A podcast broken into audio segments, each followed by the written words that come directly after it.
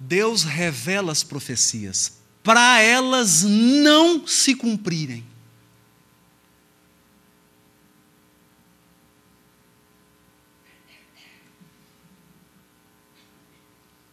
Para elas não se cumprirem. Jesus está com os apóstolos. Aquele que meter comigo a mão no prato é o que há de me trair. E pegou, mostrou para Judas. Por que, que ele fez isso? Para que Judas se arrependesse e não traísse.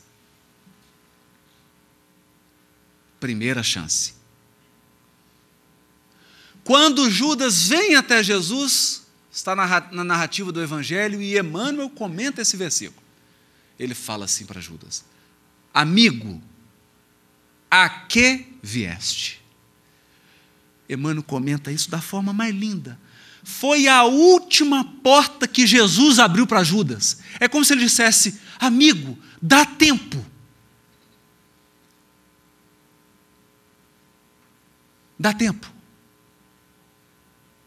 Você pode mudar a história da tua evolução espiritual agora. Eu te revelei para que não se cumprisse. A programação espiritual, Judas, é para que você acerte. Embora não tenha bobo do lado de cá, a gente sabe que você está sujeito a cair.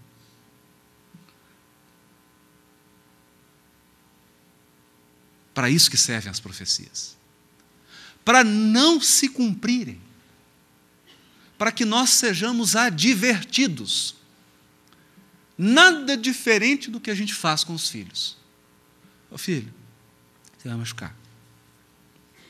Filho, não sobe aí que você vai machucar. Filho, não vai.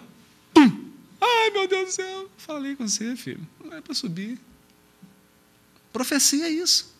Profecia é um pai amoroso dizendo assim: Filho, você está vendo aquele buraco? Estou. Você vai cair. Não, pai, eu vou pular.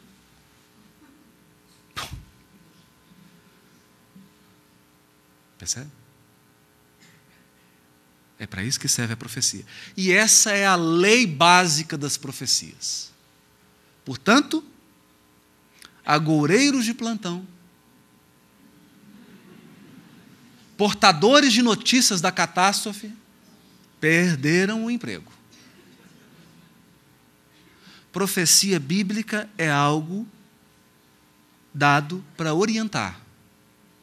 Para orientar. A fim de que a gente se arrependa e siga por outro caminho.